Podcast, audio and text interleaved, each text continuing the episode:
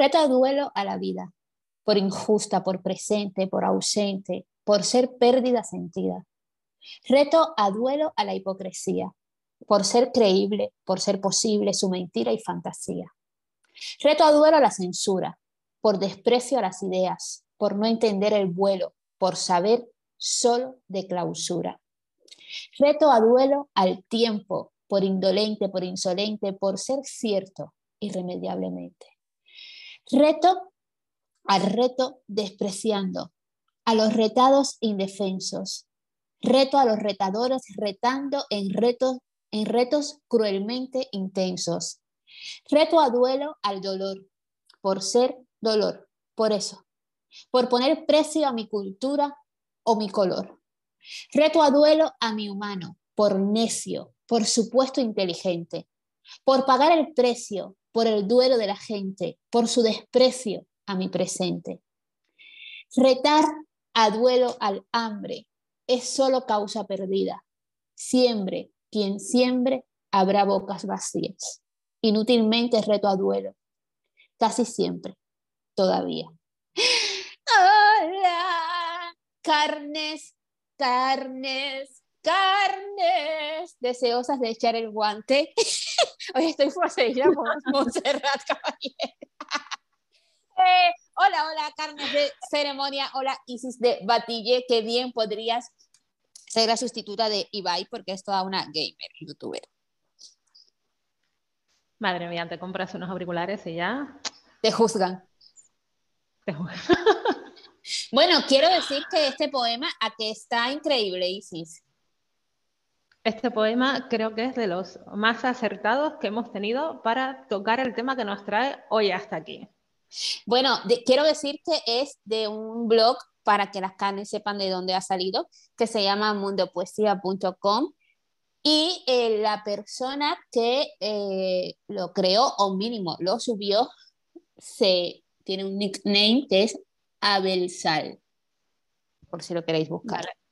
Desde aquí te atribuimos todo, todo el mérito. Y esperamos de verdad que seas buena persona porque estamos hartas de consumir contenido de seres humanos detestables, ¿vale? Que hacen cosas buenísimas a nivel artístico y luego son unos eh, terroristas emocionales. Isis, eh, tía, echar el guante, o sea, ¿cómo puede existir echar el guante sin que estemos haciendo una oda a, la violencia? Aunque ya sabéis que estoy a favor de la violencia, pero como tú eres una buena persona, ¿cómo podemos traer al hoy el echar el guante sin que se nos acuse, porque es algo maravilloso. Ay, no, mira, sin que se nos acuse, no sé, creo que esa parte de la frase eh, vamos a suprimirla porque a lo mejor se nos acusa. Hay algo que ha pasado esta semana que a mí me ha hecho tener muchas, muchas, muchas ganas de retar a duelo. Digo, esta semana es la que estamos grabando, esto se emite el próximo lunes. Em, y ha sido Pedro Sánchez, a quien reto a duelo oficialmente aquí y ahora, eso lo vi y me quedé flipando. ¿Cómo dije, de dónde sale eh, Hablar de. Sale de, no sé si has visto sus declaraciones alabando la actuación de la policía marroquí mientras apaleaba a inmigrantes que saltaban la valla de Melilla. Ay, no, yo también quiero retar. Uf, vale. No, no lo vi, no lo vi. 37 muertos en las espaldas, Pedro Sánchez. 37 muertos, solo en esa acción que ha sido catalogada desde, repito las siglas del PSOE por si alguien se la ha olvidado, Partido Socialista Obrero Español. Y aquí viva Javier Crae con su canción. Eh, ¿Cómo se llama esa canción? La de Cuervo Ingenuo, no fumar la pipa de la paz con tú. Eh, que decía que de socialista y de obrero ese partido ya no tenía nada y tenía toda, toda, toda la razón del mundo. Entonces Pedro Sánchez salió diciendo que la actuación de la, de la policía marroquí, pues que había sido la adecuada, porque estábamos ante un asalto, usó la puñetera palabra asalto de inmigrantes, habló de mafias, de mm, organizaciones criminales, de avalancha. De hecho, en, eh, no sé si seguís a Capitán Swing, la editorial, por favor, Capitán sí. públicame, porque no hay editorial en este mundo que me guste más. Eh, subió un vídeo eh, creo que no era suyo que le atribuyeron la autoría a, quien fuera, pero que yo lo conocí en su cuenta, eh, haciendo la comparativa entre Pedro Sánchez y Santiago Bascal hablando de este tipo de tema. Y era exactamente lo mismo con exactamente las mismas palabras. Avalancha, mafia, criminalidad, mm, tal, y luego, uy, venga, refugiados ucranianos, claro que sí, que oye, lo hemos dicho mil veces, claro que sí, pero a lo mejor lo que estamos haciendo con la población refugiada ucraniana es lo que deberíamos hacer con toda la población refugiada. Porque seguimos con este tema de, uy, no, negro de mierda, tú no. Y porque tú tienes que saltar una valla donde nosotros hemos colocado, además de la valla en sí, cuchillas, porque tú tienes que saltar una valla, eso ya te hace automáticamente peor persona. Y si hablamos de mafias, de la, de la inmigración ilegal y el crimen organizado y de todo lo que sea que lo queráis comparar, lo único que estás haciendo, por si no te habías dado cuenta, porque no sé de cociente intelectual cómo vas, es eh, apalear, matar, porque te recuerdo la cifra, 37 muertos, a las víctimas de esas mismas mafias. Por favor, vea por los mafiosos. Es lo único que se me ocurre en un momento como este. Ve tú a por los mafiosos que están mm, permitiendo y fomentando que eso suceda. No seas tú otra piedra en el zapato. Pero en fin, Pedro Sánchez, aquí y ahora te reto a duelo. y si te mueres antes de que llegue el duelo, mejor. Así no, haces, haces, un reto en el más allá, que ah, será bastante curioso. Eh, mira, quiero decir algo y lejos de que sé y tomo responsabilidad de que puede sonar hiper frívolo y sin sentido aparente, no es con esa intención con lo que lo voy a decir. Mi intención siempre es que las carnes se identifiquen, ¿vale? Y siempre hemos dicho por aquí en carne de ceremonia que la información llega por diferentes vehículos. Podemos eh, hacer clic de diferentes maneras, ¿vale? Ahora voy a decir algo, por favor, no es nada frívolo, ¿ok? Pero Sánchez Piscis, ¿vale? Y los Piscis, estoy viendo tu cara, o sea, no me reír porque no quiero que sea frívolo, joder. Los Piscis son personas con una energía disponible muy tibia, ¿vale? Y la tibieza es peligrosísima. La tibieza, ¿vale? Hace que tú estés en una reunión, ¿ok?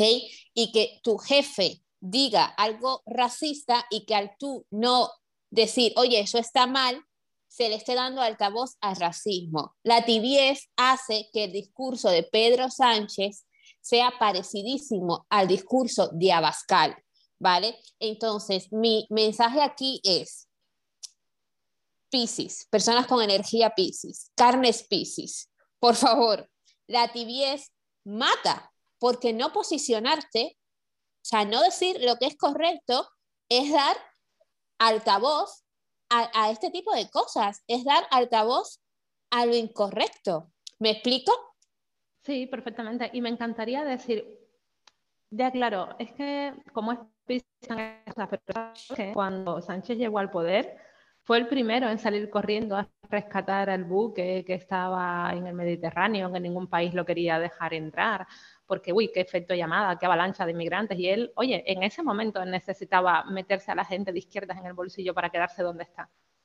Entonces, no es solo, venga, doy un voto de confianza al No, no, es, que eso es muy difícil. Todo lo que acabas de, describir. o sea, tampoco espero que tú te identifiques, si no es para ti el mensaje, es para las carnes. Porque, vuelvo a decirlo, las personas llegamos a hacer un clic por diferentes vehículos. Yo no quiero convencerte a ti. Yo esto se lo estoy diciendo a las carnes, porque la, todos podemos ser tibios y todas y todos podemos ser un poco Pedro Sánchez ante determinados contextos, ¿vale? Entonces, esa es la invitación que yo estoy lanzando. No, no seamos personas tibias porque la tibiez es muy peligrosa. ¿Vale? Totalmente. Entonces, bueno, retando a duelo. Pedro Sánchez, te reto a duelo. Totalmente, yo también te reto, Pedro Sánchez. Que, que, que, que, yo tengo muy mala puntería, entonces en vez de pegarte un tiro en un hombro, puede que te lo pegue en la cabeza, aviso. Porque sería con armas de fuego, estás poseída por Donald Trump. No, por Dios. no tienes otra persona con la que compararme.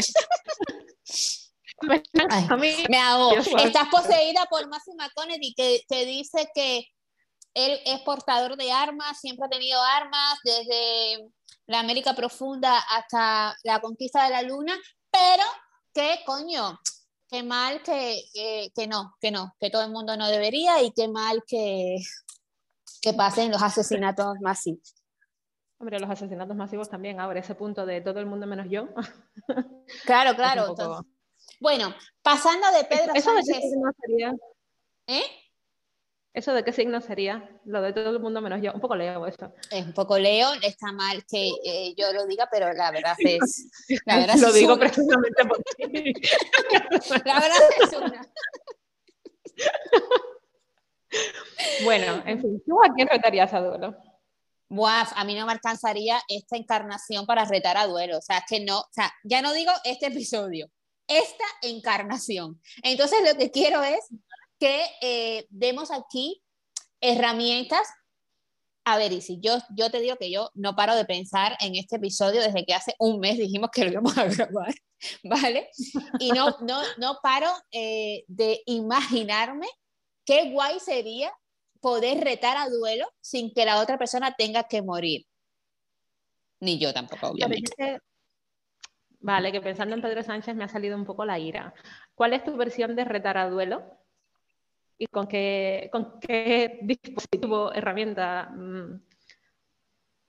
Yo creo que ante una situación incómoda, tú deberías mirar a otra persona echarle, o sea, primero creo que todo el mundo debería ir con un guante en el bolso o en la mochila, ¿vale? Porque ese es el primer, el primer paso, ¿vale? Todos deberíamos ir con un guante en, en, en, lo que llevemos para aportar nuestras llaves y, y cartera. Oye, ¿no hay un capítulo de Los Simpsons de eso que Homer le dio por retar Tía, yo no soy muy fan, o sea, no es que no sea muy fan, yo cuando está en la tele, eh, lo veía cuando tenía tele convencional, eh, o sea, que veía los canales y esto. Sí, no, yo también, es que hace Pero no he seguido, ¿sabes? No, no soy súper fan. de eso, de. Estoy hablando de hace años. Yo también, o sea, lo veía en la tele y creo recordar que había un capítulo en el que Homer le daba por retar al duelo a la gente.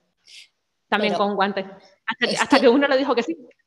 es que paso número uno compra un guante. Vamos a dar herramientas. Paso número uno ahora mismo, en lo que escuchas este episodio, que como ofrecemos bondades, lo puedes escuchar en lo que haces otras cosas, compra un guante, ¿vale? Paso número dos, yo, mi versión de retar a duelo es cuando alguien está haciendo algo que enturbia la evolución del ser humano y hace peor el planeta Tierra en general, yo sacaría el guante, ¿vale? Se lo tiraría a la cara ¿ok? De forma tal que la persona sienta mi poder y automáticamente empezaría a bailar hip hop y sería un duelo de hip hop. Ajá, vale. ¿Sabes? O sea, ahí no muere nadie, ¿no? No, ahí no muere nadie, no. Claro, y quien gane, que obviamente seré yo, es vencedor y vencedora absoluta. Sí, sí, yo lo que me echen como Sior. ¿Qué harías tú? ¿Qué haría yo? Bueno, Pedro Sánchez partirle la cabeza y con alguien que no sea Pedro Sánchez. Mm, pues no sé, va a ser Magdalenas, un duelo de Magdalenas, ¿qué te parece? Duelo de Magdalenas, me parece el título de este episodio. ¿Tú? te, te reto duelo de Magdalena. O sea, me parece Me quedan muy bien las Magdalenas. Es algo con lo que podría retar a la gente. Sí.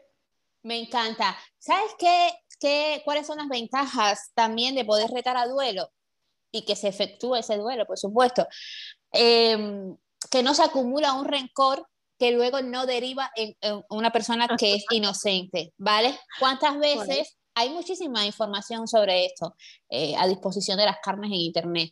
¿Cuántas veces, eh, como esto de la ficha de, de, dominó, que tú haces así, o sea, pones un, esto, tiras una y se van tirando todas, ¿no? El efecto dominó. Em, ¿Cuántas veces eh, esos machirulos, ¿vale? O esas carnes con cierto poder no se encuentran durante el día con un impacto que las hace o les hace encabronarse ¿vale? Y por no retar a duelo a tiempo, cogen esa ira y la llevan a otro contexto. O sea, los Manolos como avatar llegan a casa y bueno, como me pitó uno en, un semáforo y no tengo los santos eh, huevos de bajarme, echarle el guante, llego a mi casa y le doy una paliza a mi mujer, ¿verdad? Vamos, los Manolos como avatar hacen esto constantemente. Las carnes, con, ajá, las carnes con poder bueno, pues les pasa cualquier cosa, de repente ven que a su marido le escribe la amante o cualquier cosa, se van al trabajo y hacen un ejercicio déspota en cascada con sus compañeros o compañeras por no haber echado el guante a tiempo a la persona correcta. Carnes y Manolos como avatar. ese es el tema, porque nos pasamos la vida Mira, aquí tocamos muchísimo ese tema cuando desde Batille, eh, y además que lo aplicamos con nuestro niño, nunca ninguno de los dos, por ningún motivo, le ha pegado ni le vamos a pegar. Y cuando la gente nos dice, es que eso no lo sabéis, mira, perdona, carne, sí lo sé. Sí sé que a mi hijo no le voy a pegar. Y mm, sí sé que el padre no le va a pegar. Porque ¿qué pasa? Que somos muy conscientes de que eso es un problema nuestro de gestión de la ira en algunos casos. Cuando alguien le pega a una criatura, no le está pegando por algo que haya hecho, o sea, me estás contando que puede hacer un niño de 5 años despellejar vivo a un compañero de clase. O sea, no, las cosas suelen ser mucho más pequeñas.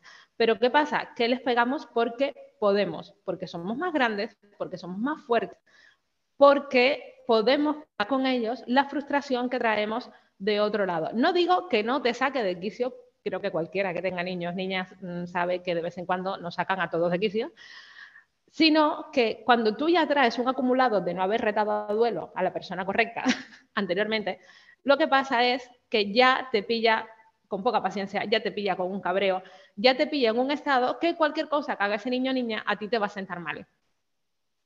Y como puedes pagarlo, como puedes volcar tu agresividad, en ese caso la vuelcas. Pero en el fondo, mm, ¿dónde está la prueba? Que cuando tú te cabreas con tu jefe, creo que esto ya lo hemos contado más veces por aquí, cuando tú te cabreas con tus superiores, cuando te cabreas con el mundo, cuando te... Estaba pensando en particular que hay un supermercado donde siempre se cuelan las señoras. Ya, no sé qué pasa, o sea, es que no respetan la cola de la caja nunca. Entonces a veces digo, como, no, no, no, mira, mm, quítate que voy yo, ¿no? Pues si yo no le digo eso a esa señora y llego a mi casa cabreada porque se me han colado cuatro en la caja del supermercado un día que vaya con prisa, es más fácil que yo pague esa frustración con una persona que no tiene nada que ver, pero me puedo agarrar en ese momento a es que me ha sacado de quicio. No, vamos a ver primero en qué quicio estabas tú como para que te sacaran de él y si realmente la ocasión lo merecía. Entonces, eso es uno de los problemas, ¿no? El, cuando lo estamos pagando con la persona adecuada, Casi nunca. Por no explotar en el trabajo, explotas en tu casa. Y te crees que es así, y te crees que en tu casa son lo peor de lo peor y han hecho algo para putearte, pero no estás viendo. Porque tú crees que, las carnes, crees que las carnes no identifican, eh, o sea, que realmente no identifican a tiempo a quién hay que echarle el guante. ¿Tú crees que una carne, por ejemplo, que está eh, súper frustrada en su hogar, ¿vale? Y llega al, trabajo y vuelca esa frustración en el trabajo, no sabe identificar que ha venido por no echar el guante a la persona correcta en su hogar. Sí, y viceversa, a través de los problemas del trabajo. Sí, sí, sí, he, puesto una ruta, pero, ¿crees que, que, no saben que, que, es del otro lugar donde viene? Sí, creo que lleva un tiempo darse cuenta. ¿Qué pueden hacer las carnes, Isis, para darse cuenta? Yo creo que lo primero sería conectar con la emoción aquí y ahora. Y esto es algo que también desde Carne de Ceremonia hemos defendido mucho, siempre, ¿no? El, carne, tienes que pararte dos segundos a pensar cuando haya algo que te incomode, algo que te haya hecho sentir mal, porque cuando no lo piensas en ese momento, y cambias de entorno y en ese otro entorno pagas tu frustración, como no te has parado a pensar dónde te empezaste a sentir así, te crees que te empiezas a sentir así en un entorno que no tiene nada que ver. Y a veces cuesta mucho hacer la línea y echar la vista atrás y decir, ay no, espérate, yo me llevo sintiendo así tanto tiempo, cada vez que estoy aquí, cada vez que tal, muchas veces pasa em, que nos da ansiedad, nos, nos sentimos mal, nos da un bajón cuando nos lo podemos permitir. Y aquí a lo mejor estoy como tu tío Julián y puede que ya lo haya contado por aquí. Carnes, lo siento, de todas maneras nunca viene mal repasar. En la repetición está el éxito. Adelante. Efectivamente, vamos a repetirlo, si no. Y bueno, pues alguna carne está aterrizando aquí en este episodio, que lo tenga en cuenta también. Em, cuesta mucho darse cuenta, lo que decía, de, de cómo nos vamos sintiendo y muchas veces nos sentimos mal no en el justo momento en el que algo está pasando, sino cuando nos lo podemos permitir. Si tú estás on fire en tu trabajo, mm, que no tienes un segundo ni para ir al baño ni para respirar, muy difícilmente te vas a permitir sentirte mal ahí, porque no tienes tiempo ni de reflexionar sobre cómo te estás sintiendo. Ahora, en cuanto sales, mm, haces tres respiraciones y se te viene el mundo abajo, a lo mejor no te estás dando cuenta de que eso viene del entorno que acabas de dejar, que es donde te has sentido mal. Tú dices, no, me estoy sintiendo aquí y ahora. Mm, cuando, eh, pasa, por ejemplo, mucho con... Teníamos una paciente, era un caso muy curioso, era una señora con una agorafobia bastante, bastante intensa. Intensa como que ya cuando llegó aquí a Batille, eh, bueno, claro, las primeras sesiones venía totalmente asfixiada y y no, el desplazamiento no era muy largo, pero a ella le costaba la vida simplemente venir al, despacho. Y llevaba, creo que unos cuatro años, que había salido de su casa de manera muy puntual. Había salido de su casa en tres ocasiones en esos años. Y que le daba muchísima ansiedad, muchísima.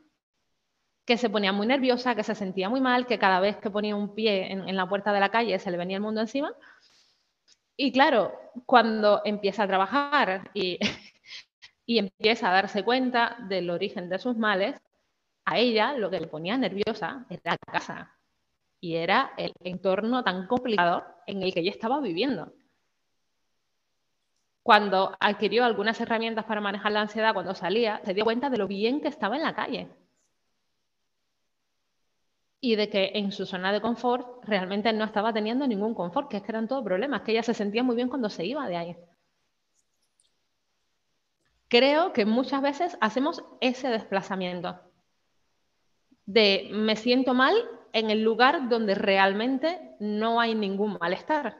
Simplemente traslado todo el malestar que tengo en este otro lado. Y ese caso, la verdad, me pareció muy, muy curioso por ese, por ese detalle, ¿no? De cuando empezó a superarlo y a sentirse bien, y ella misma empezó a decir, es que a mí realmente lo que me pone nerviosa es estar aquí. O sea, yo no sé por qué me ponía nerviosa salir, si a mí ahora mismo salir, yo estaría todo el día en la calle, si es lo que me libera, es lo que mm, me hace no estar en, en, esta situación, en ese entorno que, que tenía en su casa. Qué espectacular eh, eh, lo que acabas de decir. Me parece que que es un espejo donde las carnes eh, se van a poder ver reflejadas. Te voy a, pedir una breve pausa porque quiero que, bueno, desde Batille, eh, eh, bueno, no sé si hemos dicho aquí que como parte de Esdrújula, colabora, desde Esdrújula colaboramos con Batille para hacer acciones de, marketing, de estrategia y tal, todo lo que podemos hacer en el laboratorio creativo. Y estamos ideando una campaña para Batille donde vamos a, a brindar tres sesiones gratis para las carnes. Entonces, esto que acabas de decir me parece el punto perfecto para este. Este no lo queríamos llamar sorteo ni concurso, porque al final eso... Eh, sí, estábamos buscando un nombre. sí, estábamos buscando un nombre más noble. Eh, cuando lo encontremos avisaremos, pero sí que parte de participar va a ser que las carnes que hayan escuchado esto que acabas de contar, ¿vale? Envíen a carne de ceremonia gmail.com o al Instagram de carne de ceremonia a mensajes privados qué situación han desbloqueado a raíz de lo que tú has contado, ¿vale? Obviamente, eh, guardando su privacidad, ¿no? Pero, por ejemplo, yo puedo... Esto le echamos para adelante a, a, gente un poco pero ya, ya no nos permite sacar episodios. No, ya desde Reina Leticia eh, no nos permite sacar nada, eh, que es donde echemos para adelante. No, pero quiero decir que incluso eh, guardando su propia privacidad del propio contexto de lo que nos está contando, ¿no? Pero que nos puede decir, me he dado cuenta de que en esta situación estaba poniendo el foco en, donde no era, porque realmente lo que me arrojaba tranquilidad y me liberaba era esto otro, o lo que me causaba ansiedad era esto otro, más yo lo estaba volcando en, tenía el foco donde no era, ¿no?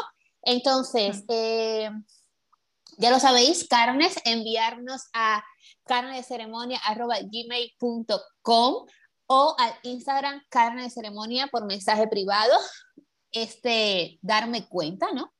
Que, hemos, que has tenido como, como carne. De todas formas, haremos eh, la publicidad necesaria para este, este evento de Batilla que es tan generoso, que está ofreciendo tres sesiones completamente gratuitas a la carne que, que quiera hacer su desescalada. Como manda Afrodita. Dicho esto, Isis, me, me, me ha encantado Ah, y por cierto, a todas las personas que estén escuchando este episodio, que sepan a quién le vendría súper bien esas tres sesiones que les reenvíe el episodio. Por supuestísimo. Vale, al final eh, compartir es vivir y, es salvar vidas. Y cuando, de hecho, cuando salvas una carne, te convalidan ocho reencarnaciones en prosperidad absoluta, demostrado. Así que. Salva una carne. Salva una carne. Y sí, bueno, me dime. Traigo, traigo otro tema, porque en el Instagram de Carne, cuando eh, anunciamos este episodio, nos dejaron un mensaje que me pareció muy curioso. Mm. La pregunta era, ¿a quién retarías a duelo? Sí. Y nos contestan, no, mi alma elevada sabe que esas son cosas del ego. ¡Ah! es que esta es una persona muy elevada, también te lo digo. Pero ¿qué tienes que decirle? Cuenta, cuenta. Lo primero eh, yo creo que el ego es un gran comprendedor. Vamos a hablar del ego. E, vamos a retar a duelo al ego. Ya, no, pero quiero empezar por aclarar una cosa. El ego no siempre es...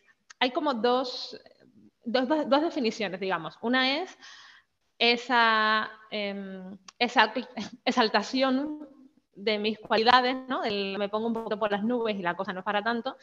Y es lo que solemos entender, ¿no? Como, ah, que fulano tiene mucho ego, muy relacionado con ese mm, echarse demasiadas flores, esa sobrevaloración, digamos, de las propias capacidades, cualidades. Pero por otra parte, el ego es algo tan sencillo como la conciencia de que somos una persona distinta al resto. Es decir, ego es, el yo. Por ejemplo, mm, los bebés, cuando nacemos, no tenemos ego porque no sabemos que somos una persona distinta a nuestra madre o cuidadora. Y según vamos creciendo y te vas dando cuenta, eh, hay un experimento muy curioso que es pintar a los peques como una manchita, a lo mejor en, en la frente, y cuando se miran en el espejo y se tocan ellos la frente, ya saben que es más de lejos ellos, porque es otro niño que está ahí. Entonces, em, el ego es eso, el yo tomo conciencia de que yo soy una persona distinta al resto, ¿no? de que tengo mi unicidad. Entonces, mm, no sé, me llama la atención el por qué el ego está tan mal visto y siempre se entiende como esa vanidad.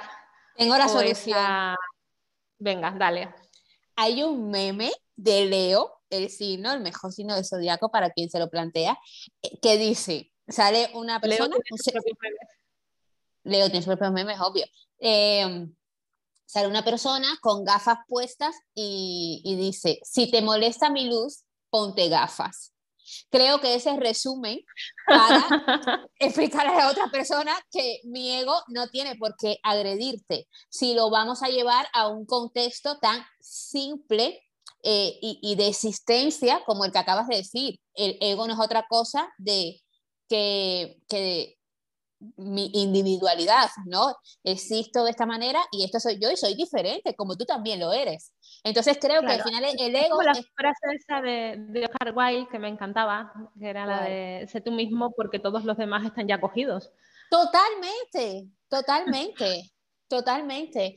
Eh, entonces, me encanta, me encanta este enfoque que, que le has dado porque, claro, ¿por qué a las carnes?